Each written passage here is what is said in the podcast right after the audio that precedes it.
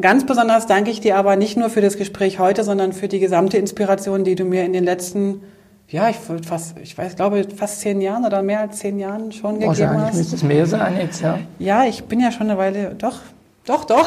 Ja, ja. Hey und hallo beim Publishing Podcast. Ich bin Heike Burg und führe Gespräche in der Publishing-Welt. Ich bin heute im, in Bern beim VSD, beim Ver Verband Schweizer Druckindustrie, richtig? Und mir gegenüber sitzt der René Theiler. Für mich das Gesicht vom VSD. Und manchmal denke ich, du wärst Präsident, aber das bist du gar nicht, René. Herzlich willkommen im Publishing Podcast. Schön, dass du da bist. Oder Danke, ja. Schön, dass ich bei dir sein darf. Ja, schön hast du Zeit und freut mich natürlich, dass du dir die Zeit genommen hast, nach Bern zu kommen. Das ist ja jetzt also erstmal gar nicht so wahnsinnig weit und außerdem ist ja Bern meine Lieblingsstadt, von daher bin ich ja auch gern hier. Hm, jetzt habe ich, glaube ich, schon den ersten Fehler gemacht. Ich habe dich so ein bisschen in Richtung Präsident geschoben. Das bist du, glaube ich, nicht. Ich weiß, dass du das nicht bist, aber für mich bist du so das Gesicht. Und als ich damals dich kennenlernte, das ist schon eine Weile her, kannst du dich erinnern, wo wir uns kennengelernt haben? Bei den InDesign Design, äh, InDesign äh, oder Swiss Publishing Days Vorläufe diesen InDesign. Bei der InDesign Konferenz. Konferenz, genau. Genau, auf dem Gurten, das ist schon eine Weile her. Das ist ja genau. doch ein Stück weit her, genau. genau. Ähm, aber erzähl doch mal ganz kurz deine wirkliche ähm, Funktion hier, dass wir das wenigstens einmal am Anfang richtig benennen und ähm, was du genau hier machst, dass wir mal ganz kurz einen kleinen Einblick haben, weil wir haben ja auch eine ganze Menge Hörer aus Deutschland und wahrscheinlich auch Österreich. Ich weiß ja gar nicht, ist jemand aus Österreich da? Der soll sich mal melden. ähm, und dann starten wir gleich weiter mit den Fragen, die ich vorbereitet habe. Ja. Also grundsätzlich bin ich Projektleiter Technik und zuständig aber auch für die Grund- und Weiterbildung beim Verband der Schweizer Druckindustrie. Mhm. Das ist ein Arbeitgeberverband. Das heißt, bei uns sind Unternehmen aus der Druckindustrie oder der Medienproduktion angeschlossen als Mitglieder. Die vertrete ich denn ihre Anliegen behandle ich und wir schauen einfach auch, wie die technologische Entwicklung sich bewegt. Wir machen ja eigene Kurse, weil wir mit gewissen Ausbildungen nicht mehr ganz zufrieden sind. Das ist aber eine andere Geschichte. Wir sind auf der Meinung, dass heute Kompetenz anders vermittelt werden muss. Das kann man immer aus zwei Seiten anschauen. Unsere Überzeugung ist ein bisschen eine andere. Mhm. Und da bin ich einfach zuständig, aber auch für Events, Seminare, und über Publishing Network, unser Fachverband, habe ich dort auch eigene Mandate dann zum Seminare zu machen oder Kurse oder was wir dort einfach ein bisschen organisieren. Und dort ist auch die Bandbreite viel breiter. Das sind dann auch viele Firmen, die eigentlich im Publishing-Umfeld Inhouse-Druckereien oder Inhouse-Marketing-Abteilungen und die haben ja die gleichen Interessen eigentlich wie eine Vorstufenabteilung in einer Druckerei oder in einer Medienproduktion. Okay, also ich durfte ja schon Teil des Publishing Networks sein, habe auch schon mal einen Vortrag, glaube ich, gehalten oder zwei, ich weiß gar nicht genau. Ähm, und ich darf auch die Publisher Basic und Publisher Professional begleiten, mal als Trainerin und mal als äh, Expertin sozusagen, wo ich da sehr, sehr glücklich drüber bin, dass ich das machen darf und die ganzen Schätze, die ihr da hebt, äh, bewundern darf. Wie kommst du dazu? Du bist ja jetzt nicht gerade ein Berufsanfänger. Wie bist Also um das mal so zu sagen, ihr habt ja jetzt äh, vielleicht, äh, vielleicht habt ihr ja schon ein Bild vom René gesehen, vielleicht kennt ihr ihn auch schon. Ähm, du bist ja sozusagen, darf man das sagen, ohne es unhöflich wirken zu lassen, dass du ein alter Hase bist in dem Bereich? Nein, das darf man auf jeden Fall sagen. Gut, dann bin also, ich ja, das darf man sagen. Ich meine, bin dieses Jahr 62 geworden, das heißt, ich weiß in etwa... Wo es lang geht, wo der Hase lang läuft. Ja, das hoffe ich zumindest, dass ich das weiß. Nein, äh, man hat eine gewisse, äh, wie sagt man dem so schön, eine Erfahrung über die Jahre gemacht. Und was ich einfach immer noch, oder was, was mich einfach fasziniert an der Branche, es ist vieles in Bewegung und es noch nie so viele interessante Projekte, Chancen gegeben, mhm. wie eigentlich gerade jetzt. Also früher war man wirklich also ich habe ja noch Repro-Fotograf gelernt. Rep was macht ein Repro oder was hat der da gemacht? Der Repro-Fotograf hat eigentlich alle diese Druckvorlagen, also mhm. vor dem Druck aufbereitet, sei okay. das Bilder, seien das aber auch Texte und hat dann eigentlich dort zumal noch halt einfach hatten wir Kameras, mussten mhm. Dias, mussten dort Farbauszüge erstellen Und äh, dann, als ich zur Ausbildung rauskam, kam auch sehr schnell auch diese ganze Scanner-Technologie. Okay. So, bin dann auch ein Early Adapter gewesen. Das, das hat mich fasziniert. Ich habe einen Vortrag gehört und gedacht, da, da will ich hin. Habe dann eigentlich als einer der ersten Operator in der Schweiz eine Ausbildung gehabt. Wow.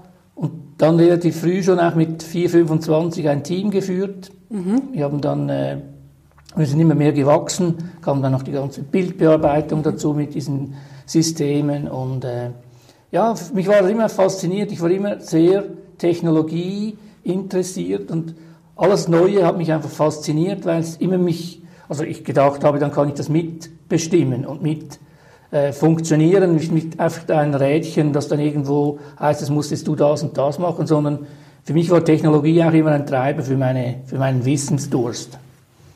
Woher kommt dann der Wissensdurst? Aber ja nicht von der Technologie an sich, sondern der muss ja irgendwie in dir sein. Ja, das ist einfach meine, meine Grund-DNA. Das habe ich scheinbar mitbekommen, ohne dass ich jetzt da viel dafür kann. Okay. Das sagt mir auch immer wieder Kollegen oder Kolleginnen. Ich kann auch vor Leute hinstehen, ohne irgendwie, kann reden über ein Thema, muss mich nicht groß vorbereiten. Sehr schön. Das ist die eine, vielleicht eine Gabe, die ich aber nicht speziell trainiert habe, sondern ist mir einfach ein bisschen angeboren. Und die Okay. nutze ich natürlich auch gerne, um vielleicht auch Leute zu überzeugen, über Themen sich nach Gedanken zu machen Mhm. und dort auch etwas voranzutreiben. Okay. Und okay, jetzt, jetzt habe ich dich unterbrochen, Entschuldigung. Jetzt bist du also irgendwann im Operating-Bereich tätig gewesen, aber nicht ewig, oder? Nein, das war eigentlich nur eine kurze Zeit, wo ich wirklich als Scanner-Operator gearbeitet Ah, okay. habe. Die Firma hat dann sehr schnell, wurde größer und ich konnte dort eigentlich die Führung der Firma übernehmen. Ah, okay. Habe dann eigentlich von, wir waren anfänglich drei und am Schluss irgendwie 25 Leute, haben dann fusioniert mit einer anderen Firma, also zusammengeschlossen. Das war dieser Bereich, wo man eigentlich gesagt hat, Bild und Text. Das war noch getrennt, dann hat man das zusammengebracht und die Firma hieß dann lustigerweise auch Typo Lito AG. Okay. Da waren wir zur guten Zeit, waren wir mit 70 Personen unterwegs. Und das war aber nicht in Bern. Du kommst ja nicht ursprünglich aus Nein, Bern. das war in Zürich, in Alles der klar. Stadt Zürich, Ja. genau. Okay. Und jetzt musst du mir kurz helfen. Wie kommst du zum VSD? Oder gibt es da noch Zwischenschritte? Nein, es war eigentlich, die Firma Typolito habe ich eigentlich im Bereich der Technik aufgebaut, habe die Firmenkultur geprägt und diese Teambildungen. Das war für mich ein extrem spannender Moment und ich habe dann einfach irgendwo eine neue Herausforderung gesucht und habe dann zufälligerweise in einer Zeitschrift gesehen, dass der Verband der Schweizer Druckindustrie jemand sucht für die Grund- und Weiterbildung. Also ganz klassisch bei einer Anzeige, bei einer Stellenanzeige. Genau, da habe Okay. ich gedacht, ich melde mich mal, Ja. hatte aber schon mit dem Verband früher Kontakt. Ich habe Ah. in einer technischen Gruppe mitgearbeitet im Bereich Prepress. Und äh, ja, im ersten Gespräch mit dem Herrn Wicki, dem Geschäftsführer dort, habe ich gedacht, doch, das könnte spannend sein. Er hat mir da relativ aufgezeigt, was die Ideen sind und was in, in etwa mein Spielfeld ist. Und ja, seit, das ist jetzt 1999, also nächstes Jahr bin ich 20 Jahre beim VSD. Wow. Aber nicht das Gefühl, das sind schon 20 Jahre, sondern Ja. es ist immer etwas gegangen. Also wir haben eigentlich wirklich sehr früh immer gewisse Dinge versucht zu antizipieren, den Ja. Mitgliedern zu zeigen, äh, wo, wo könnte es lang gehen. Also immer wieder Themen aufgenommen. Letztes Jahr zum Beispiel mit Georg Obermeier zusammen haben wir über Bots berichtet. Ja, genau. Das ist ja eigentlich so Themen, ich finde, man muss den Leuten ein bisschen den Horizont öffnen, zeigen, das kommt etwas und ihr müsst euch bewegen, weil sonst werdet ihr bewegt. Das ist halt einfach das, die große Herausforderung. Mhm. Und, und wenn ich jetzt so. Also der Podcast, also mein, also der Publishing-Podcast äh, neigt ja dazu, absolut subjektiv zu sein und ich bin ja absolut nicht objektiv. Ich gucke ja immer genau nur aus meiner Sicht heraus und frage die Leute genau in meiner Sicht. Wenn ich jetzt zum Beispiel sehe, also wenn ich jetzt so, eine, so, ein, so ein so ein Mindset habe, so ein Verbandsmindset, ne? du bist ja der erste Mensch, den ich kenne, der in einem Verband ist und der nicht so ein Verbandstyp ist.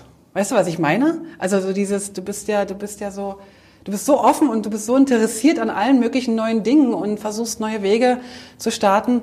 Das ist ja ähm, unüblich für eine Verbandsarbeit, zumindest in dem Bereich, den ich bis jetzt kenne. Dafür schätze ich dich natürlich auch. Ähm, was meinst du, wenn wir jetzt mal die Branche angucken? Also ich mache jetzt mal das, das Große auf. Wir haben ja gesagt, VSD ist Verband Schweizer Druckindustrie. oder Druckereibetriebe oder weiß nicht genau, wie das genau heißt. Äh, du hast noch Publishing Network gesagt. Wenn ich jetzt den Bereich Publishing aufmache, das ist ja ein Riesenbereich. Mhm. Auf der Webseite von euch steht auch noch was von Kreativwirtschaft. Das ist auch so ein Bereich, wo sich eigentlich fast jeder irgendwie zugehörig fühlen kann. Druckereibereich ist natürlich ein bisschen enger gefasst. Was verstehst du unter Publishing? Ja. Im, Im engeren und im weiteren Sinne. Und wen willst du ansprechen? Weil du hast gesagt, du willst inspirieren. Also zumindest habe ich es jetzt so als Beispiel jetzt vom, vom ja. Georg Obermeier, ähm, den könnten wir übrigens mal interviewen, fällt mir ein. Das ist eine mhm. gute Idee. Ähm, ähm, du, du, du, du öffnest ja sozusagen Türen. Durchgehen müssen die Leute alleine, richtig? Durchgehen müssen sie alleine, wobei wir auch dort ja versuchen, mit unseren aktuellen Kursen in mhm. dieses Durchgangstor ein bisschen vorzubereiten. Okay. Also ich mache ja sehr viele Kurse jetzt aktuell mit, mit Heime Ulrich zusammen, mhm. den kennt man ja in Deutschland auch relativ gut. Mhm. Und er hat für mich so eine Aussage geprägt, die eigentlich das ganze Thema auf eine ganz andere Stufe stellt. Er sagt, der Lehrgang, mhm. zum Beispiel Publisher Professional Technik, sei für ihn erfolgreich, wenn er die Leute von der unbewussten Inkompetenz in die bewusste Inkompetenz geführt hat. Ja. Jetzt muss man sich das mal ein bisschen auf der Zunge zergehen lassen. Was meint er damit? Und ich kann jetzt wirklich sagen, dass ich mit Hemme zusammen extrem viel mache, wir uns extrem gut verstehen. Er wirft mir einen Ball zu, ich ihm. Also wir können da eigentlich ohne große Vorarbeiten können wir eigentlich immer Projekte starten. Wir können Konzepte machen. Okay. Das ist sehr spannend. Aber das zeigt mir einfach, dass man bei allem dem, was man macht, einen Sinn sehen mhm. muss. Wenn der Sinn für die Arbeit da ist, mache ich es gerne. Ja. Dann ist es mir auch gleich, wenn ich am Abend, wenn ich nach Hause fahre, weil ich wohne ja immer noch in Zürich. Mhm. Also ich habe jeden Tag eine Stunde hin und eine Stunde zurück. Dort arbeite ich sehr viel auch an Konzepten, aber das macht mir Freude, weil mich die Arbeit erfüllt, ja. indem ich einfach Sinn sehe in dem, was ich mache. Ich mache es ja nicht alleine für mich, mhm. sondern jetzt für unsere Community. Ja. Für und die Publishing-Branche. Publishing-Branche. Publishing wer, wer ist das für dich? Ist, kann man nicht mehr definieren. Okay. Publishing wird eigentlich überall gemacht. Mhm. Also du bist ja auch Trainerin bei diesem Publisher Basic. Mhm. Das ist eine Quereinsteigerausbildung. Ja. Da wurde ja mal eigentlich die Migro, hat uns das mhm. eigentlich angetragen, wenn man so ja. will. Und wir haben das angeschaut und gefunden, ja, das ist eigentlich noch spannend, was ihr macht. Weil es sind Leute, die zum Beispiel im kaufmännischen Beruf tätig sind, mhm. in irgendeiner Marketingabteilung. Ja. Und plötzlich sagt irgendjemand, mach doch da noch schnell die Flyer-Adaption. Aber Sie sind eigentlich nur gewöhnt, mit Word, Excel oder PowerPoint zu ja. arbeiten und plötzlich müssten Sie mit InDesign. Mhm. Also im Moment noch vielleicht mit der Cloud-Geschichte kommen noch vielleicht andere Programme dazu. Nehmen wir jetzt einfach das Beispiel zum Fertigmachen. Äh, da gibt es eine Ausbildung, um den Leut, die Leute zu befähigen, eigentlich mit diesen Programmen ja. zu arbeiten. Und wir machen darauf eine Verbandsprüfung, also ein Zertifikat, mhm. wo wir eigentlich sagen, wenn Sie das erledigt haben und das auch sauber abschließen, bekommen Sie dieses Zertifikat Publisher Basic. Mhm. Und meine, das haben wir vor fünf, sechs Jahren gestartet und mittlerweile sind das etwa 700 Zertifikate, die vergeben wurden. Also das sind auch Leute, die eben, die machen Publishing. Für mich macht eigentlich jede Sekretärin Publishing, weil sie ja. schreibt einen Text und druckt ja. den aus oder schickt den per Mail oder stellt den ins Internet, oder? Und darum ist Publishing nicht mehr als Segment. Das war mal früher, als man in der Druckvorstufe ja. beim Anfang mit Scanner, das konnte sich nicht viele Firmen leisten. Nee, nee, klar. Typografie war ja das Gleiche, oder? Hat man Satzsysteme gehabt und mit dem Desktop-Publishing ist ja dann alles aufgesprengt worden. Mhm. Meinst du, also habt ihr gesicherte Zahlen oder habt ihr irgendwelche, wenn ich jetzt mal, ich habe jetzt fünf Fragen im Kopf, ich hoffe, ich habe die alle nicht vergessen gleich. Du hast gesagt, ihr habt jetzt hunderte zertifizierte Publisher Basic oder, oder vielleicht auch Publisher Professional Abschlüsse. Ähm, die Leute, die mich, also ich, ich, ich finde es gut, wenn Leute Weiterbildungen machen und, und, und berufliche Weiterbildung machen. Wo ich immer so ein bisschen anecke, ist meine ganz persönliche Denkweise, sind diese Zertifikatsjäger. Also es gibt die Leute, und ich habe die auch in meinen Kursen zum Teil, die eigentlich den Kurs nur machen, weil sie Zertifikat brauchen, weil sie das Gefühl haben, nach einer Bewerbung das macht sich gut. Und dann gibt halt die, die sagen, okay, so wie du das gerade vom Helmer erzählt hast, in die von, von der Unwissen in die bewusste äh, Inkompetenz. Dass ich sage, okay, ich habe jetzt den Kurs gemacht, bin eigentlich fit und muss mich aber ständig weiterentwickeln. Also der Kurs, also ist, ist nicht fertig. Also das, das Lernen ist nicht fertig. Und dann nutzt mir eigentlich das Zertifikat herzlich wenig, weil ich immer noch nicht genau weiß, wie ich die App, die Webseite, was auch immer oder das Video schneiden kann. Was ist das mit dem Zertifikat? Warum, also habt ihr da irgendwelche äh, Erfahrungen, dass das, dass das ein, eine gute Idee ist mit dem Zertifikat? Oder ist das eher so ein, so ein typisches Papierli, wir sagen hier so Papierli-Hörigkeit? Das ist zweiteres, ja. Also das ist eindeutig so, dass halt Leute am Schluss irgendeine Zertifikatsgläubigkeit haben. Mhm. Ich habe mich auch schon lange von dem Thema verabschiedet. Für mich gelten eigentlich ganz andere Maßstäbe. Okay. Das sind Kompetenzen. Ja. Kompetenzen kann ich auch prüfen, mhm. weil also ich früher noch in meiner alten Tätigkeit habe ich ja sehr viele Leute auch angestellt. Mhm. Die kamen dann mit ihren Papieren und da stand, da hat dann auch so eine meistens ein paar Blätter, die haben ja. irgendwelche Kurse gemacht. Dort war noch Quark Express halt noch ja. ein bisschen State of the Art. Und dann haben wir auch immer gesagt, Kurs quasi dann und dann besucht und Unterschrift des quasi des Kursleiters oder der Kursveranstalters. Und was die genau dort drin gemacht haben, habe ich nicht gesehen oder nicht gewusst. Richtig. Und äh, das ist für mich eigentlich so ein, ein Dogma, das ich erst seit Jahren mittrage. Die Leute sind zertifikatshörig, da kann ja. ich ja nichts dafür, das ist einfach de facto der Mensch.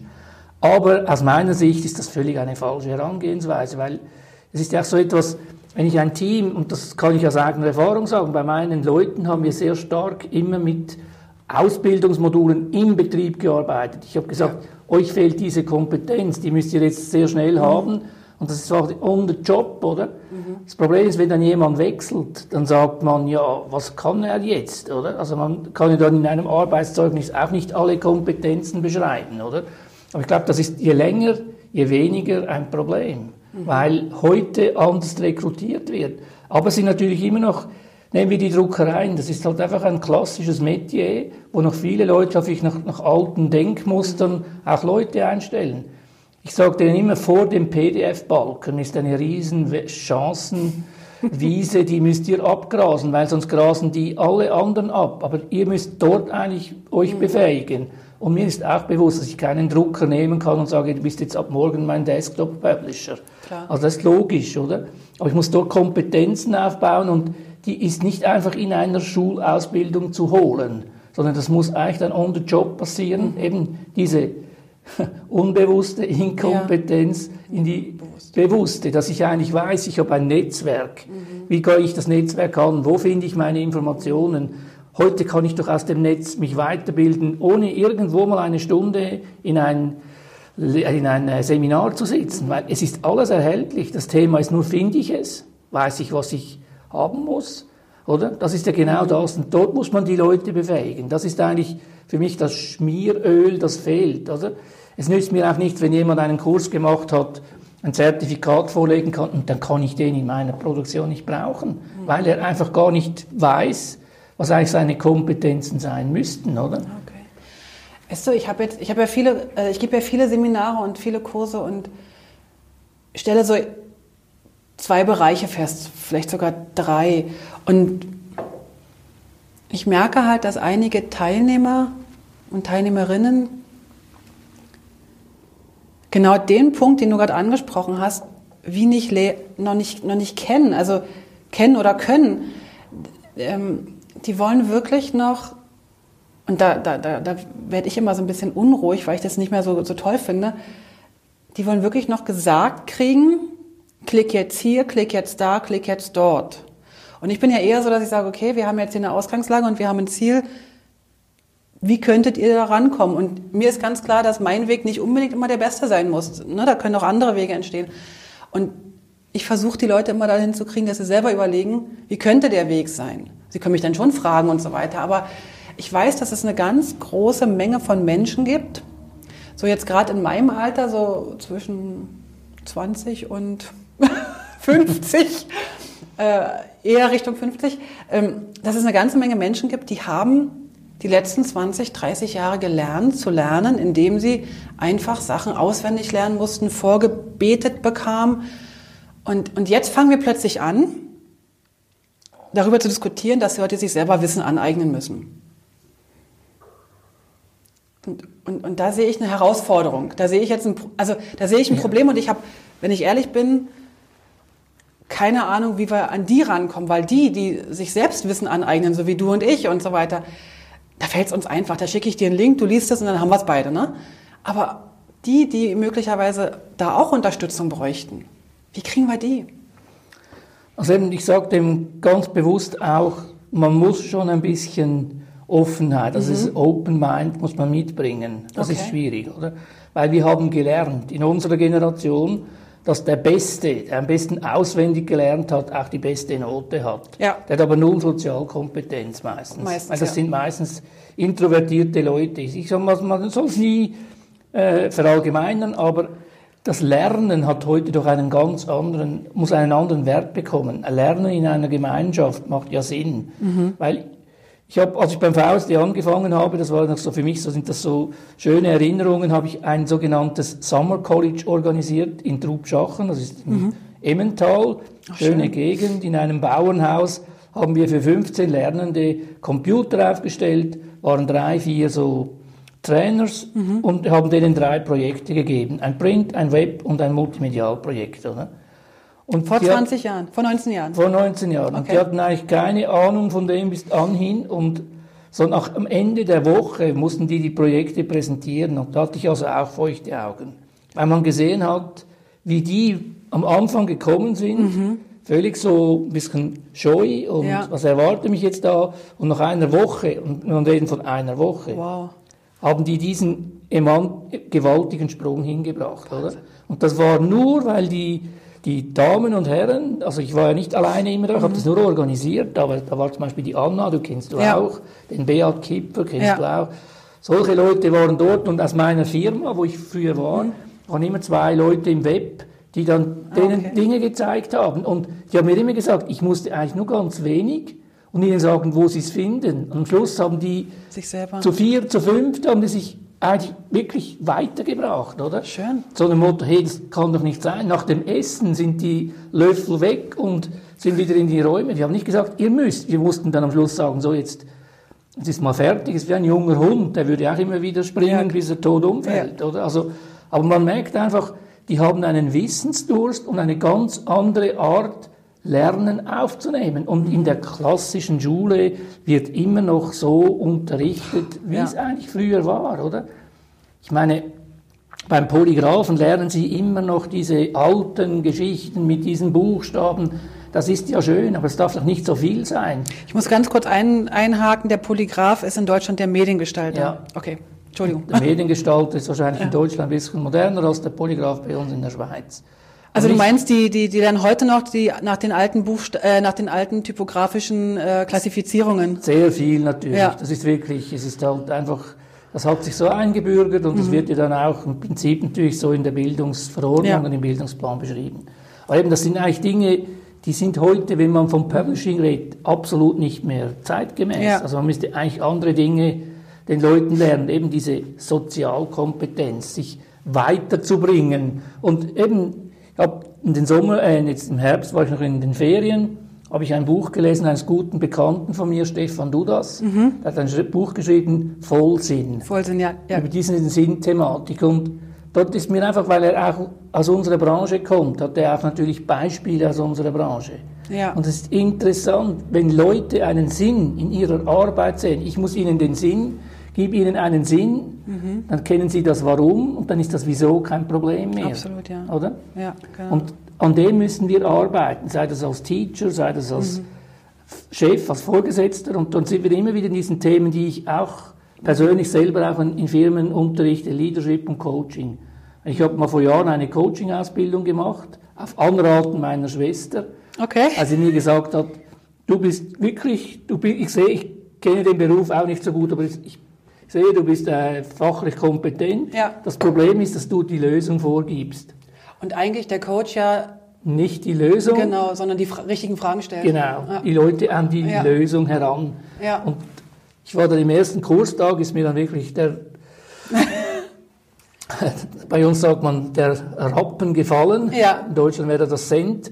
Und ja, für mich war dann wie eine, ich habe auch mit 55 gesagt, hey, das, ich habe jetzt eigentlich 30 Jahre etwas falsch gemacht. Okay. Ich muss mich jetzt ändern. Das heißt, ich frage gezielter mhm. und suche den Leuten den Lösungs...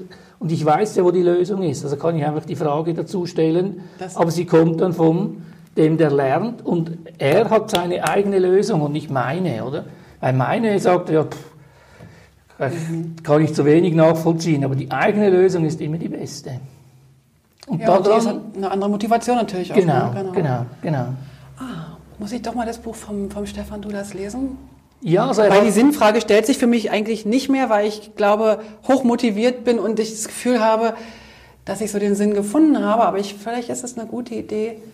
Meinst du, den sollten wir mal interviewen? Absolut, unbedingt. Der, der, hat ja damals die, ich glaube, die SMI geleitet, ne? genau. die Schule für Medien und Medienintegration. Medienintegration. Die eigentlich ursprünglich ja, also Inhaber war ja eigentlich immer die Firma Ringier ganz am Anfang genau. und da war ja eigentlich so noch der hat schon wieder geheißen, äh, Sami Hügli hat ja das eigentlich gegründet. Stimmt, genau, er ist ja genau. heute bei Tamedia in der obersten Etage ja, stimmt, wieder. Stimmt. Und der Stefan Dudas war eigentlich der Letzte, bevor es dann an die Digicomp verkauft, verkauft wurde. Oder ganz genau. Ja. Jetzt gehen wir schon fast ein bisschen zu weit in die Schweizer äh, Firmenpolitik rein, aber das ist noch spannend, dass äh, die Sinnfrage. Ich stelle mir jetzt gerade den, den, ich sag mal jetzt den Drucker vor, oder den Mediengestalter, den Polygraph, der da irgendwie, ähm, weiß ich, zwei, drei Jahre nach seiner Ausbildung äh, sitzt und irgendwelche Anzeigen setzt, jetzt als Mediengestalter, als Polygraph. Für mich ist gerade so ein bisschen noch so, so ein Fragezeichen, wie der so seinen Sinn sehen kann. Also, weißt du, so als Selbstständige oder als Firma, als Inhaber oder Inhaberin, da ist die Sinnfrage eher klar. Aber so als Mitarbeiter, weiß nicht, helf mir mal. Ja, also ich meine, wenn du das Beispiel nimmst, der sitzt vor seinen Anzeigen, dann muss man nicht... ein tolles Beispiel. Ja, nein, aber es ist ja ein, ein Beispiel, das wahrscheinlich noch viel praktiziert wird. Kann man eigentlich nur sagen, dass die Führungsperson dort halt einfach ein bisschen aktiv werden muss und ihm auch zeigen muss, dass das jetzt heute eine Tätigkeit ist, aber die ist eigentlich endlich. Also irgendwann wird das abgelöst durch ganze Automatismen. Ja. Also Inserate kann ich ja heute schon auf der genau. Webplattform erfassen, dass er sich in diese Themen auch reinbewegt und eben mal schaut, wo ist eigentlich mein Interessensgebiet. Ja. Jeder hat ja seine Interessen und mhm. versucht dann auch aufzuzeigen, das könnte ein Sinn sein für mich, oder? Also okay. dort könnte ich jetzt noch meinen Sinn sehen, oder? Es fängt beim Kleinen an, also Stefan Dudas hat dort in dem Buch ein ganz gutes Beispiel, weil er ist neben dieser Fabrik aufgewachsen, wo diese Beutelsuppen machen. Ja. Mache ich da keine Schleichwerbung. Und der Chef dort, das, hat, das war schon, da war er noch äh, in Jugend, also der ist heute auch knapp um die 50, glaube mhm, ich, der, der Stefan, jetzt nicht da. Die sind alle so um die 50, ja, plus minus. Vielleicht ist er noch nicht ganz 50, dann ich glaube, möchte ich das jetzt zurückziehen. äh, ist ja gleich, wie alt er ist, man ist immer so alt, wie man sich fühlt. Ja. Äh, hat das Beispiel genannt, die Leute, die dort eigentlich den ganzen Tag Beutel abfüllen, mhm. wurde mal von Ihnen, Chef, gesagt, Ihr seid zuständig für eine günstige, warme Mahlzeit, damit die Leute draußen etwas Günstiges zu essen haben. Mhm. Das ist der Sinn eurer Arbeit, oder? Dann füllst du anders Tüten ab, wenn du einfach sagst, du musst heute 500 Tüten ja. abfüllen. Das ist deine Tagesproduktion, oder? Also eben, der hat schon früh wahrscheinlich, der war so wahrscheinlich ein, ein spezieller Mensch, der ein bisschen weitsichtiger war, gesagt, ich muss den Leuten einen Sinn geben für die Arbeit, oder? Und den Sinn kann man ja auch adaptieren jetzt auf diese Inserate oder was auch ja. immer, oder? Du machst jetzt Inserate, die gestaltest du schön, damit die Leute auch die Dinge finden. Ja, genau. Also, es ist jetzt mhm. ganz ein, wirklich, auf dem Bewusstsein ein bisschen einfaches Beispiel, oder? Du hast vorhin noch was angesprochen zum Thema Automatismus. Von, also wenn wir bei dem Beispiel Inserate bleiben, du hast gesagt, ja, es wird ja vielleicht so sein, dass es über kurz oder lang nicht mehr dazu kommt, dass man jedes Inserat selber setzen muss. Viele Inserate werden ja mittlerweile schon automatisch gesetzt. Ich gehe da mal noch einen Schritt weiter. Wir waren letztes Jahr, oh Gott, ist das letztes Jahr, 2017 gewesen, bei, dem, bei den Swiss Publishing Days oder Swiss Publishing Week, weiß nicht mehr mhm. ganz genau. Da ging es ja um künstliche Intelligenz. Ja. Das ganze Thema, die ganze Konferenz drehte sich ja darum. Und das ist ja sowas, was, was nicht greifbar ist. Also ne, das, ähm, man sieht es vielleicht in einigen Beispielen und ein paar coole äh, YouTube-Videos zeigen auch, was da möglich ist oder was man sich vorstellen könnte, was möglich sein kann. Äh, für unsere Branche ist eher so ein, so ein Abwarten. Ne? So gucken wir mal, was da kommt. Mhm. Ähm, aber was ich auch spüre, speziell, also speziell, weil ich jetzt in den Kursen auch immer wieder Leute in den Kursen habe, die in Marketingabteilungen arbeiten, also gar nicht den reinen Polygraphen oder Gestalter, sondern wirklich auch, wie du sagst, das Quereinsteiger, die haben Angst. Die haben Angst davor. Kannst du dir vorstellen, warum oder was die Angst sein könnte und vor allen Dingen, wie können wir damit umgehen? Ja, es ist natürlich sehr vielfältig. Also da jetzt einfach eine, ein Kochrezept zu geben, was man da richtig oder falsch machen kann. Es ist natürlich so, dass Angst immer ein ganz schlechter Ratgeber ist. Angst mhm. vor etwas ist immer schlecht. Also ich finde, jeder ist ja für sein Leben schlussendlich selbst verantwortlich. Ja.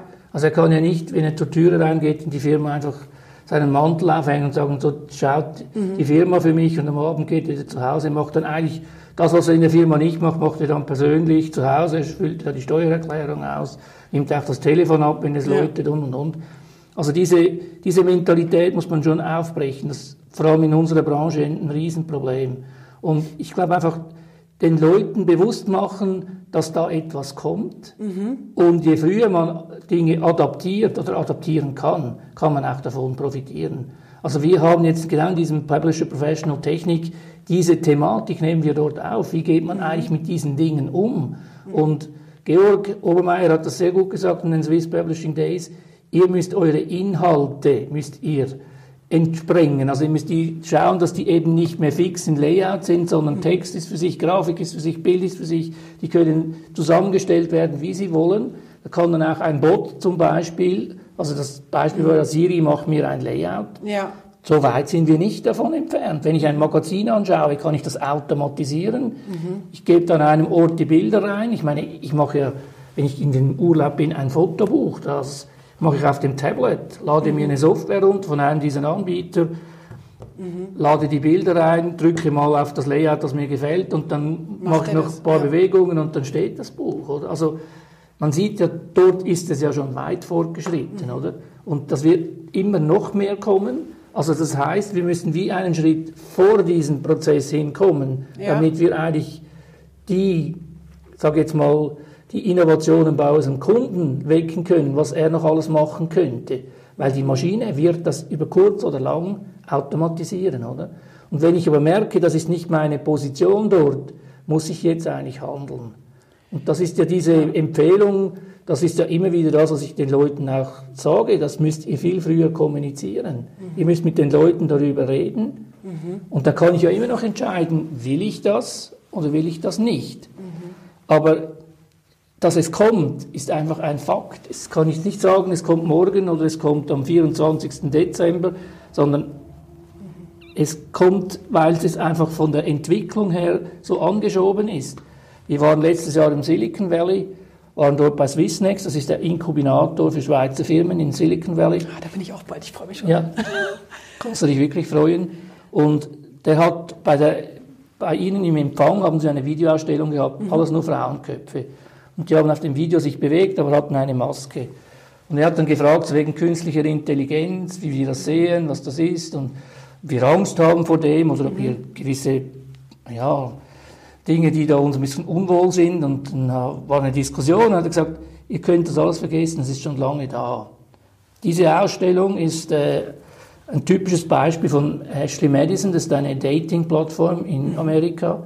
Und 18 der Frauen, die dort in diesen äh, Profilen war, war gar keine Frau, sondern ein Bot. Und keiner der Herren, der mit ihr gechattet hat, hat das gemerkt. Also so viel zur künstlichen Intelligenz. Okay. Jetzt kann man natürlich sagen, ist das sinnvoll, nicht sinnvoll. Es geht jetzt gar nicht um die, da geht es jetzt nicht um die Sinnfrage. Das ist einfach technologisch genau. gesehen, ist das realisiert. Ja. Es gibt ja auch diesen Kampf zwischen äh, Elon Musk und Zuckerberg. Ja. Denn Musk ist sehr kritisch, wenn es um äh, künstliche Intelligenz geht, vor allem wenn, wenn Computer gewisse Dinge machen. Und Zuckerberg findet, das muss alles, das müssen wir jetzt so realisieren. Und die haben ja dies, diesen Test gemacht bei Facebook und mussten dann die Computer eigentlich quasi mhm. abstellen, weil die miteinander sich so weit verselbstständigt ja. hatten, dass das nicht mehr unbedingt gut. Also wir müssen es einfach kontrollieren. Also das ist natürlich, dort sehe ich die große Gefahr. dort sehe ich wirklich eine große Gefahr. Es gibt ja, glaube ich, gerade eine ganz große Diskussion zum Thema Moral und Ethik Ja. im, im Bereich künstliche Intelligenz. Ich glaube, da angestoßen war das auch so ein bisschen durch die selbstfahrenden Autos. Ne? Was macht ein selbstfahrendes Auto, wenn, wenn es ihr entscheiden Ja. muss zwischen, zwischen Oma und Kinder? Ja. Eins von beiden muss es überfahren. Das ist eine, ähm, das ist eine, Diskussion, die muss geführt werden, finde ich. Aber die spielt jetzt hier in, im Publishing, glaube ich, nicht so die, die, die, die große Rolle. Wir dürfen uns einfach so ein bisschen auf die Technik freuen, glaube ich. Ja. Also, sorry, ich habe keinen Bock mehr, ständig neue Anzeigen zu setzen mit dem gleichen Inhalt, nur weil es ein bisschen andere, eine andere Ja. Größe hat. Also ich hatte auch bei meiner ehemaligen Firma einen guten Kunden, so einen Designer, der war auch ziemlich ausgezeichnet mit seinem, also war wirklich ein speziell guter Designer. Und der hat eigentlich mir mal gesagt, so in einem Atelier, ich mache jetzt einen Entwurf für irgendein Konzept. Und der Kunde will aber für das Gleiche drei Entwürfe, oder? Das heißt, ich mache irgendeinen Entwurf, den ich gut finde, aber den, ich muss ich nochmals zweimal das Gleiche adaptieren. Da müsste doch eine Software, müsste ich sagen können, das ist Variante 1, mach noch Variante 2, 3. Ja, weil ja. mir das eigentlich zuwiderläuft, weil ich habe ja gesagt, mit der Variante 1, das ist eigentlich mein, mein Baby, mit dem habe ich eigentlich am meisten, äh, oder da habe ich am meisten Ja. drin investiert, oder? Und das habe ich jetzt noch interessant gefunden, das war 1995 Ja. vielleicht, oder? Das ist ja heute per Klick absolut möglich, Absolut, oder? ja, absolut. Und ich denke, das sind ja Dinge, dass wir uns eigentlich von diesen Tätigkeiten ein bisschen entfernen können, was repetitiv ist und uns wirklich wieder, du machst diese Kreativwirtschaft, das war ja gestern gerade diese Veranstaltung, eben es ist genau das Thema Innovation, dem Kunden etwas zu bieten, was für ihn vielleicht einmalig ist, oder? Aber die Arbeiten dahinter werden dann vielleicht automatisiert, oder? Ja. Und den äh, Sprung muss ich halt einfach schaffen. Aber das ist eine Riesenchance. Also das ist wirklich eine Riesenchance. Und ich habe dann das Beispiel von diesem On-Laufschuh gehabt gestern. Oh, jetzt musst du mich, musst mir helfen. Was für ein Schuh? On-Laufschuh, das ist eine Schweizer Marke. Ja. Das wurde an der ETH, also an der Eidgenössischen Technischen Hochschule, hat da jemand ein spezielles äh, Laufprofil entwickelt. Der Schuh hat viel weniger Dämpf, äh, hat mehr Dämpfung und weniger Aufprallschwierigkeiten und und und. Also, aber die haben eigentlich einen Schuh lanciert in einem Markt, der gesättigt war. Man kennt dort Adidas, Puma, Ja. Nike, Reebok und ASIC, ich möchte ja niemanden noch sonst erwähnen.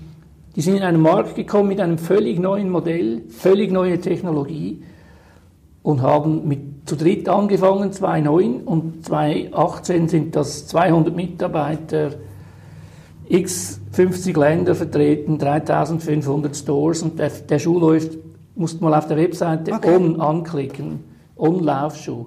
Unglaublich und ich habe auch selber einen, Okay. den ziehst du nie mehr ab. Ist wirklich, du, mein Modell heißt Cloud. Du läufst Wie wie auf einer. Wolke. Okay. Nein, es ist wirklich absolut, und das ist jetzt wirklich also bewiesen, dass die Leute, die den entwickelt haben, aber das ist immer das eine, die Designer, die dann das Modell, die Vermarktung, das ist Ja. Kreativwirtschaft. Oder? Das- ja, okay. Also man entwickelt zusammen ein innovatives, neues Modell. Oder? Und das ist ja nicht gesagt, dass das erledigt ist, das Thema, das geht immer weiter. Oder? Und sind die im Marketing, sind die andere Wege gegangen als, als ein Adidas und ein, ich meine, die haben ja, die großen Firmen, die haben ja ein riesen Budget, die knallen ja durch Penetration sozusagen uns die Köpfe voll. Äh, sind die, sind die andere Wege gegangen? Haben die irgendwas gesagt?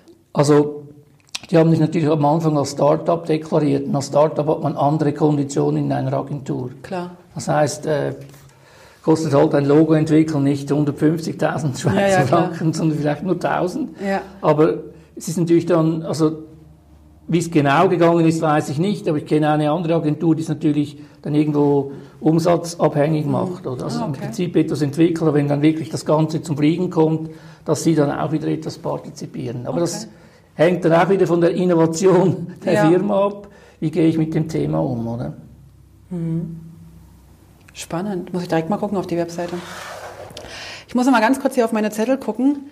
Äh, wie du gerade gemerkt hast, so richtig viele Fragen habe ich von meinem Zettel noch nicht äh, abgelesen. Muss ja auch nicht sein. Also wir Nee. haben ja ein offenes Gespräch, ich Genau. habe mich auch nicht vorbereitet. Dann ist gut, aber ich hatte mir so ein paar Fragen, nicht, dass ich mir, wenn ich äh, jetzt weiterfahre, dass ich dann sage, ach, das hätte ich ihn noch gern gefragt und dann ist es vorbei.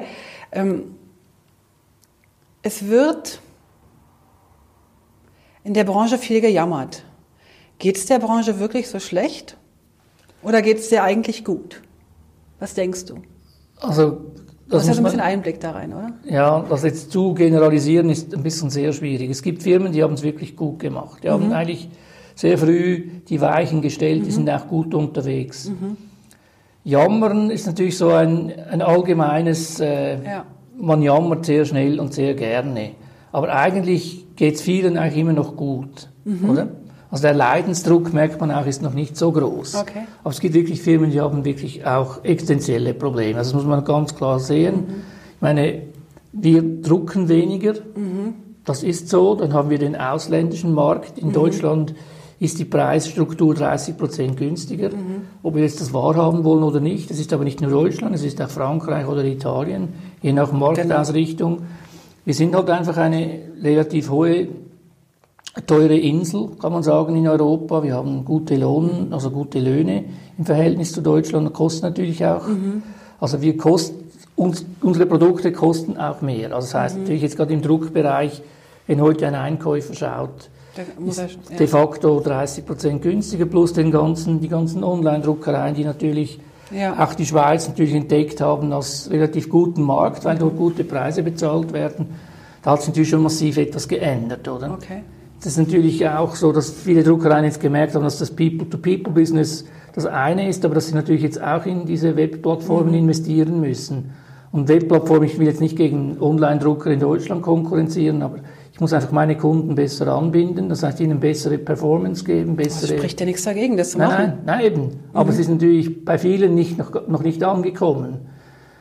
In 2018? Ja. Also sie sind immer noch am Überlegen, wie kann man jetzt das machen. Das, das Geschäftsmodell ist noch nicht immer überall so durchgehend transparent okay. verfolgt. okay. Mhm. Also Aber ist es nicht einfach so ein, so, ein, so, ein, so ein normaler Lauf der Dinge, dass sich Sachen ändern, dass Sachen wegfallen, dass andere Sachen hinzukommen? Ich meine, wer hätte sich vor 20, 30 oder vor 30 Jahren vorstellen können, dass ich äh, online Sachen bestellen kann, Drucksachen bestellen kann, dass ich ein einzelnes T-Shirt bedrucken lassen kann, ohne dass ich jedes T-Shirt angefasst habe, dass ich das Logo hochlade auf eine Webseite. Das ist doch ganz normal, dass sich Sachen ändern. Mhm. Und da, da gibt es wirklich Eben sage ich ja diese Adaption, also diese, was könnte mein Kunde und eben man, ich, ich sage dann bewusst, also da werden mich dann auch wahrscheinlich ein paar äh, oder werden sich ärgern über diese Definition, aber für mich ist so der Drucker immer noch diese Taken-Mentalität. Mhm. Kunde kommt, bestellt etwas, oder? Ja, okay. Das mussten wir endlich mal aus den Köpfen radieren. Heute müssen wir agil sein. Agil meine ich jetzt nicht im Sinn, wie das immer überall, sondern ich muss eigentlich zum Kunden hin und, und das Kundenportfolio muss ich eigentlich anschauen, oder? Dieses Potenzial, was kann was könnte der noch gebrauchen aus meinem ja. Laden, wo wir ja gewisse Dinge angestoßen haben und dort viel mehr mit Cases arbeiten, viel mehr zeigen, was eigentlich möglich ist und den Kunden eigentlich auf neue Ideen aufmerksam machen. Das ist eher so unsere Aufgabe mittlerweile, ne? Ja, das, das ist, und dort braucht es halt einfach neue Leute mit eben diesem Mindset, ja. offen, eben das, der Hemme arbeitet jetzt in seinen, mit den Kursen, die wir jetzt zusammen machen, mit diesem Design Thinking Modell. Ja. Aber es ist eigentlich ein, ein einfaches Modell, aber es ist überall einsetzbar. Also was hat er, was könnte er gebrauchen? Mache ich ihm schnell einen kleinen Prototyp, stellt er sich das so vor? Ja. Und das ist ja diese Software-Technologien, sind ja heute so einfach zu adaptieren. Absolut. Da kann man ihm etwas Schönes, nach seinem CI gebrandet, kann man machen und der Kunde hat doch Freude, oder? Ja, ja. Das ist auch im Jahr 2018 oder vor 2019 ist das immer noch eines der wichtigsten Treiber unserer Branche. Und dort müssen wir hin und nicht warten, bis er kommt und fragt, könnt ihr mir das auch elektronisch machen, sondern da muss man wirklich jetzt den Markt aggressiver angehen, weil sonst kommen diese IT-Leute und machen das, weil die haben keine Hemmungen. Das ist ja auch schön so, aber wir haben immer noch so diese Hemmschwelle. Mhm. Ja, halt dann eben, wenn ich mit Druckereien diskutiere, ja, wir können ja nicht zu stark in diese Agenturszene, oder? Sage ich mir, aber die Agenturen produzieren auch. Ja, genau. Die haben auch Digitaldruckgeräte, die haben auch Druckvorstufe. Wieso könnt ihr nicht auch mal einen Pitch gegen eine Agentur machen? Und, und das, also die, die, das verwischt sich einfach. Und ich finde, diese Abgrenzung, tut, da tun wir uns keinen Gefallen mit. Nein, da tun wir uns nur selber blockieren. Genau, oder? genau. Ja. Okay. So, jetzt musst du mir aber noch eine ganz andere Frage beantworten. Du bist jetzt Zürcher, ha? Mhm. Und du hast mit unserem Berner Eishockeyverein nichts am Hut. Doch, habe ich schon. Aber Ich schlage sie einfach sehr gerne. du bist, du bist nicht so ein, so ein, so ein he- geheimer SCB-Fan? Nein, gar nicht. Nein. Aus meiner Vergangenheit als Zürcher bin ich natürlich, Ja. der jetzige aktuelle Meister hat schon einen Platz in meinem Herzen. Vielleicht strahlen wir diese Sendung doch nicht aus. ähm, ich habe noch zwei, drei andere Fragen. Die sind völlig unabhängig jetzt von unserem Gespräch vorher. Ich habe, als ich äh, gesucht habe nach dir, habe ich auf dem Facebook zwei Profile von dir gesehen. Hat das einen Grund?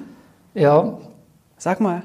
Ich wollte das alte löschen und ein neues machen. Da habe ich gemerkt, dass bei Facebook man nicht einfach ein Profil löschen kann. Habe mir dann auch ein bisschen über diese, all diese online sogenannten äh, Tools versucht, das, aber irgendwann habe ich es aufgegeben und gedacht, ja komm, Jetzt hast du zwei. jetzt habe ich zwei. Alles klar. Der doppelte, der doppelte Rennenteiler. Genau. Alles klar. Aber es war nicht gezielt, bewusst. Es ist ein Versehen von mir, da kann ich auch dazu stehen. Alles klar. Ich wollte einfach etwas, und dann habe ich das alte Passwort nicht mehr gehabt und irgendwie war dann plötzlich mein Profil gesperrt. Dann habe ich gedacht, ja, weißt du was. Und wenn du das nicht mehr hast, kannst du bei Facebook einfach nichts so einfach machen. Also man könnte schon, man müsste sich mal hinsetzen, aber da fehlt mir jetzt die Zeit und auch die Muße dazu. Ja gut, dann will ich da gar nicht weiter darauf eingehen. Ich dachte nur, das hatte, es hätte einen hehreren, größeren, äh, wichtigeren Mhm. Grund, dass du eine zweite Karriere aufbaust oder so. fataler Error, als ich auf Mauritius war und meine Frau geduscht hat und ich irgendetwas posten wollte und das ging nicht, Und dann hast du habe ich da plötzlich und dann hatte ich plötzlich ein zweites Profil gemeldet. alles klar, okay. Wenn War schon selber schuld. alles klar. Wenn du heute nochmal anfangen würdest, wenn du heute nochmal dich vielleicht entscheiden müsstest für eine Ausbildung oder so, oder, oder wenn du heute junge Leute ähm, triffst, die dich nach dem Rat fragen, wird es ja sicherlich geben. Würdest du wieder die Branche wählen? Ja, problemlos. Also ich, ich mache das, was ich mache, gerne. Sehe auch immer noch nach wie vor vieles Potenzial. Eben, ich bin jetzt keiner, der da in Jammertiraden sagt, nein, nie mehr, Schön. sondern ich finde, wir haben ja uns entwickelt in einem Ja. unglaublichen Maß auch. Eben, wenn ich zurückblicke, was ich vor 40 Jahren in meiner Ausbildung gemacht habe und heute, was heute möglich ist, ich finde das fantastisch und für mich einfach, einfach etwas, was ja, mich auch inspiriert und immer wieder den Leuten Ja. zu sagen, es ist eigentlich etwas Schönes, was wir machen. Es sind so viele Chancen. Super. Also von dort her denke ich, die Informatik wird ja alle Bereiche in irgendeiner Form berühren. Darum haben wir auch vor vier Jahren haben wir mit diesem ICT-Berufsbildung Schweiz, das sind auch die, die Informatiker ausbilden, sind wir dort eigentlich als Verband Partner und haben jetzt auch bei dieser Ausbildung vom Mediamatiker konnten wir uns sehr stark einbringen im Bereich Design. Ja. Weil wir auch gesehen haben, das war dort ein bisschen ein Manko, aber die haben jetzt wirklich Multimedia, Design. Ja. Spannender Beruf, der für junge Leute genau das bringt, was man eigentlich heute als Spaßfaktor bezeichnet. Und das ist doch nicht schön, dass man Spaß hat an der Arbeit, oder? Das ist schön. Ja. Das macht Mut. Also mir macht es auch Freude. Und immer wenn ich deine Einladungen sehe, du, du lädst ja in, wahrscheinlich in Funktionen deiner Arbeit hier, aber auch so als Mensch, lädst du mich ja mal zu allen möglichen Veranstaltungen ein, die der VSD, das Publishing Network veranstalten und so weiter. Und dann denke ich mal, mein Gott, was der René alles auftut und was der für Themen hat. Und ich finde es manchmal sehr schade, dass es äh, in meinem Kalender irgendwie gerade keinen Platz hat dafür, für den Termin. Und aber ich bin da ganz, ganz begeistert von deiner, von deiner, von deiner Offenheit, dass du also wirklich an allem interessiert bist. Und interessanterweise, bis jetzt alle, die ich interviewt habe, die, die vereinen genau eine Sache, nämlich die sind irgendwie immer interessiert. Das ist noch ein, noch ein spannender Punkt, den ich jetzt aus den Interviews rausgehört habe. Sehr, sehr spannend. Wenn wir jetzt mal ganz kurz nochmal privat werden. Du fährst jetzt jeden Tag zwei Stunden, hast du gesagt. Wahrscheinlich sogar mehr, vermute ich, weil du noch mit dem Bus und noch wahrscheinlich nicht direkt am Hauptbahnhof Zürich äh, wohnst. Ähm, nutzt du das nur beruflich oder auch privat? Also zum Lesen oder liest du irgendwas? Ja, ja, also teils, teils. Also ich würde mal sagen, wenn man es in Prozent ausdrücken drücken müsste, ist es wahrscheinlich 70 Prozent Arbeit und Ja. 30 Prozent Privates. Okay. Es ist so, dass, äh, dass ich auch meine sozialen Kontakte, sei das auf Facebook jetzt nicht mehr so, Xing oder LinkedIn, Ja. äh, das sind die zwei, die eigentlich, also LinkedIn habe ich eigentlich lustigerweise erst nach dem Silicon Valley Besuch ein bisschen mehr aktiviert Okay. und bin jetzt fast bei 1000 Kontakten. Also das ist noch spannend, wie das jetzt so schnell gewachsen ist. Das, das mache ich natürlich während dem Zugfahren oder schaue ein bisschen dort, was da läuft in diesen Kanälen. Und äh, was ich natürlich schon sehr früh gemacht habe, weil ich arbeite sehr stark mit E-Mail. Ja. Und es gibt viele E-Mails, die ich bekomme den Tag durch, die ich nicht unbedingt gerade sofort beantworten will. Die kommen bei mir in so einen speziellen Ordner und den lese ich dann nochmals im Zug das Mail in aller Ruhe durch. Verstehe auch, was die Anfrage ist und mache nicht irgendwie so eine Pseudo-Antwort. Und wenn man es richtig beantwortet, so fünf, sechs Mails, kann dann schnell mal die Zugfahrt schon vorbei sein. Das ist klar, ja. Man muss dann vielleicht noch Dinge überlegen, was hat er jetzt gemeint, was kann Ja. ich ihm jetzt wirklich dazu entgegnen, was macht wirklich Sinn. Ja.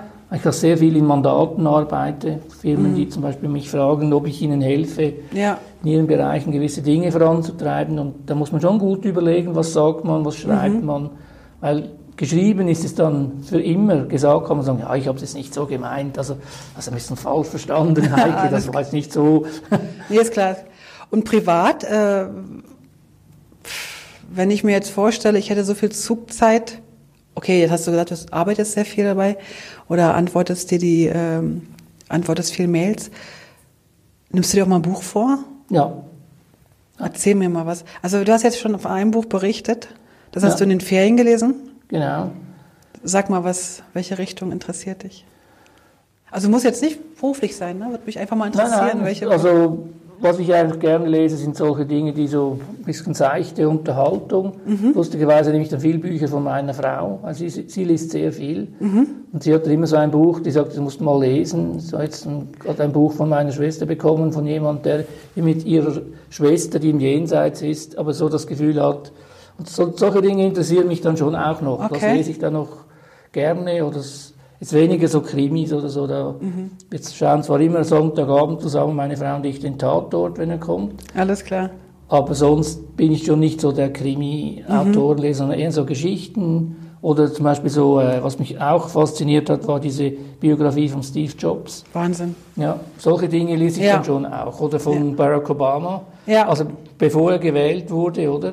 Äh, das Buch hat mich fasziniert, weil der Typ mich fasziniert. Ja. Ich weiß aber auch, dass das politische Establishment in Amerika natürlich stärker ist als aller, alle Ideen, Ja, die. Barack Obama gehabt hat. Aber vom Typ her, was er, wie er das schreibt und wie er das eigentlich auch, sein Mindset ist, finde ich jetzt sehr gut, oder? Hast du das Interview gesehen mit äh, David Letterman und Barack Obama? Ja, Das hat mich auch nochmal begeistert, auch wenn ich die Politik von Barack Obama nicht unterstützen kann, was Ja. da passiert ist. Aber du, ja, da muss man wahrscheinlich trennen, ne? den Mensch und die Funktion. ja, weil das sind gewisse Sachzwänge, die kann man als Mensch gar nicht groß beeinflussen. Genau. Ich denke, seine Ideen, und im Buch schreibt er ja eigentlich über seine Ideen, Ja, das muss er niemanden rechtfertigen, sondern das ist eigentlich seine persönliche Sicht auf die Okay. Welt, oder?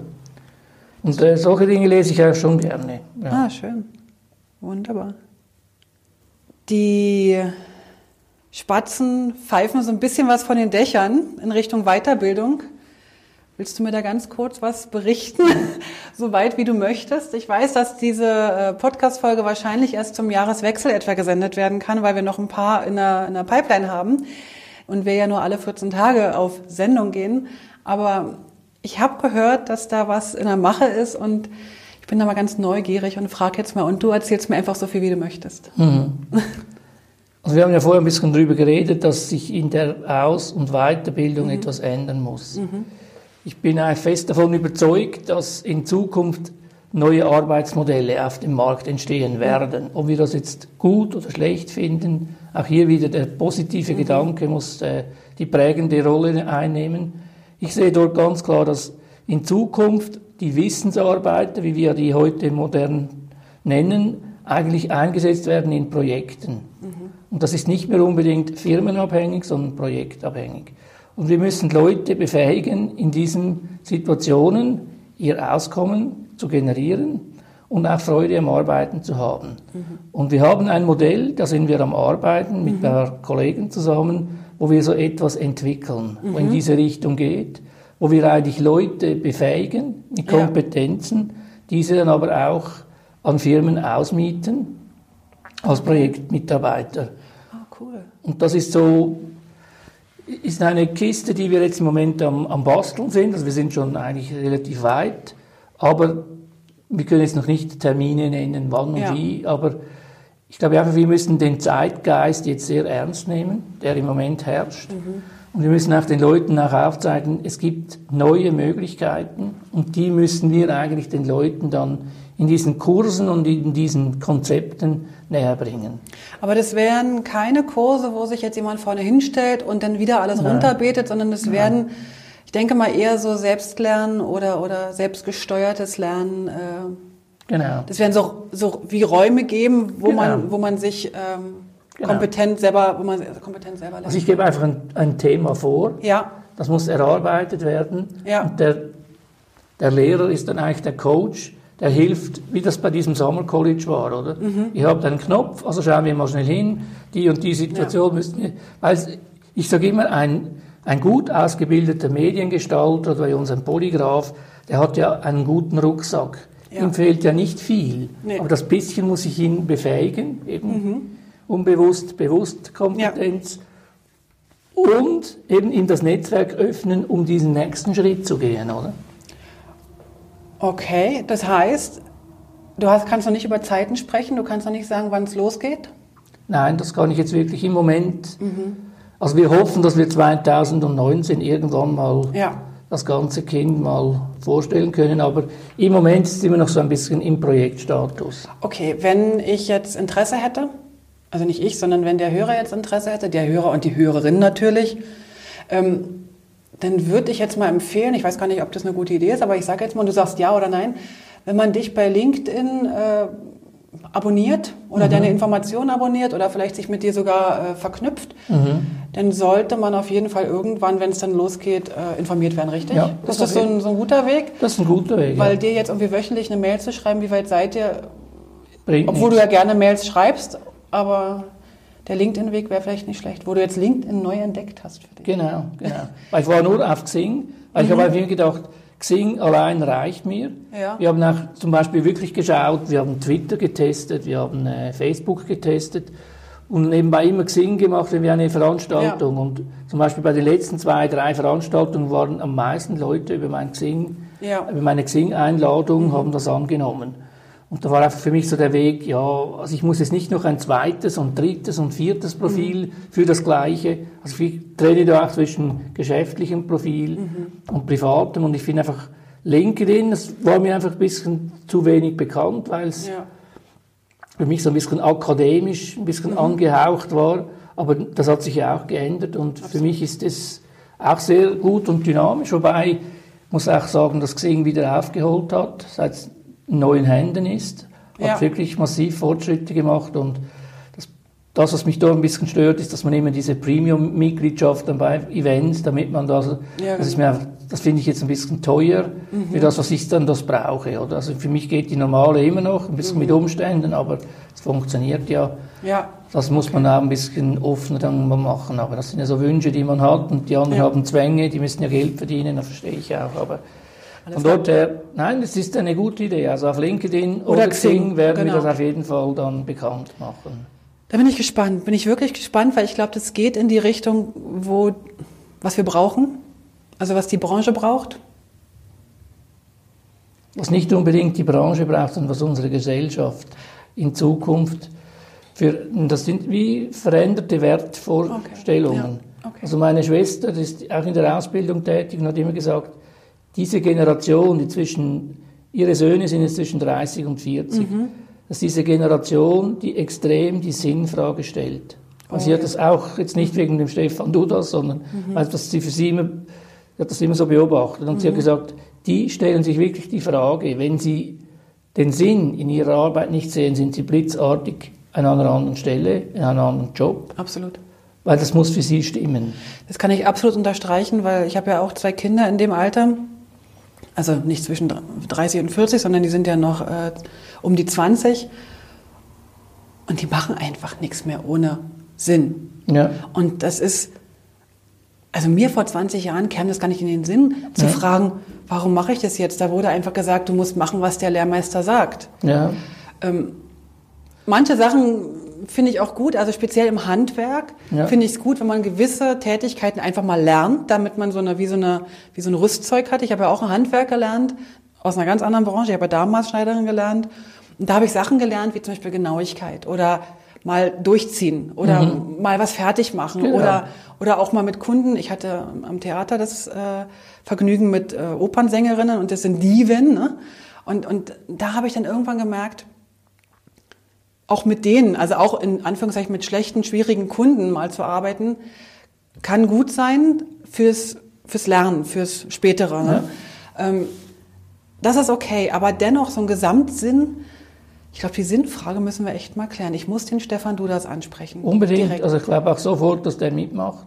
Ja, und er hat ja, glaube ich, auch selber einen Podcast. Also er, er ist ja selber ja. Äh, in der Branche tätig und ich kenne ihn. Ich habe ja äh, eine Zeit lang mit ihm zusammengearbeitet bei der SMI. Ja, macht ja auch sehr gute Vorträge. Ich habe mit ihm zweimal ein Referat gemacht, das gleiche dann, aber mhm. in Zürich und in Bern. Und er macht das wirklich hervorragend. Er ist ein hervorragender Speaker. Ja, also genau. kann wirklich Leute auch von einem Thema begeistern. Das finde ich ist ja immer noch etwas, was man dann noch nebenan auch noch zusätzlich können muss. Oder? Genau, ganz genau. Puh. Sehr schön. Wo sehen wir dich dann in der nächsten Zeit? In Bern. In Bern.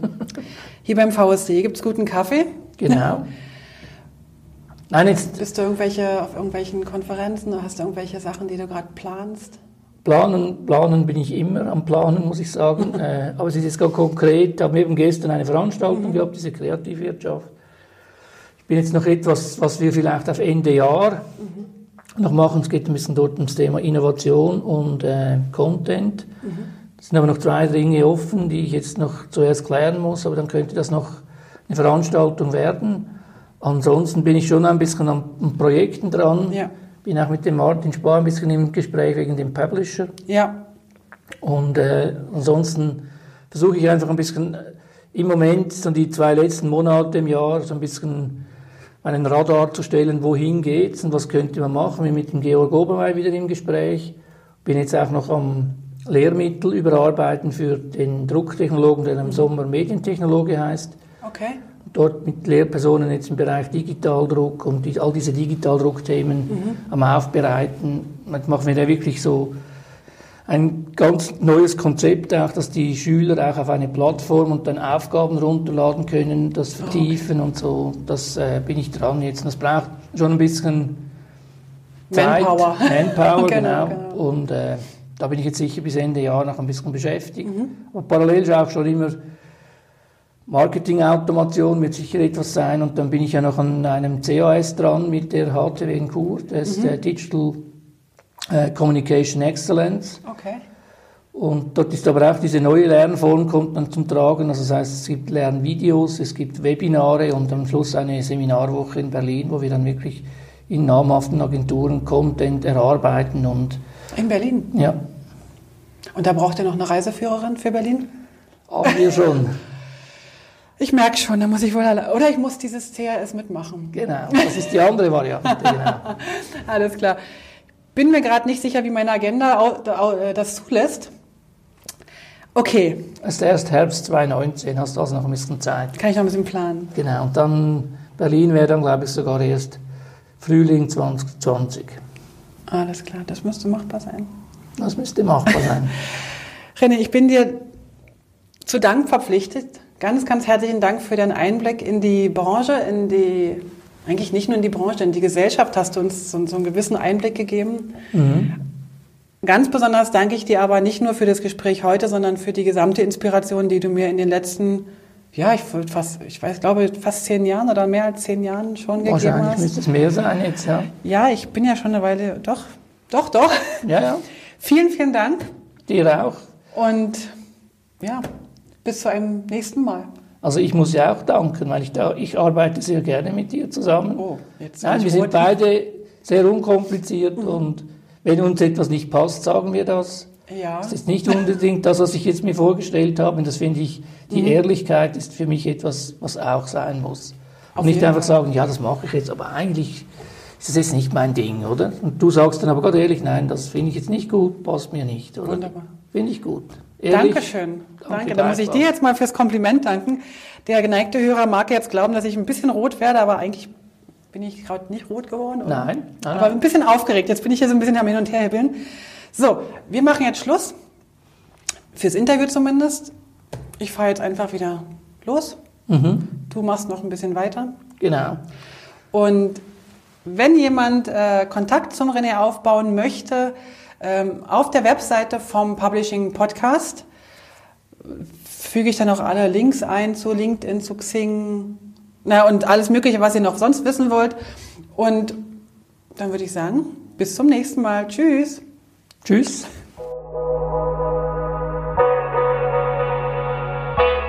Vielen Dank fürs Dabeisein. Für Infos zum Podcast schau doch mal auf publishingpodcast.com vorbei. Dort findest du alles zu den einzelnen Episoden, alle Links, alle Bilder und auch die Kontaktmöglichkeiten zu meinen Gästen und natürlich auch zu mir.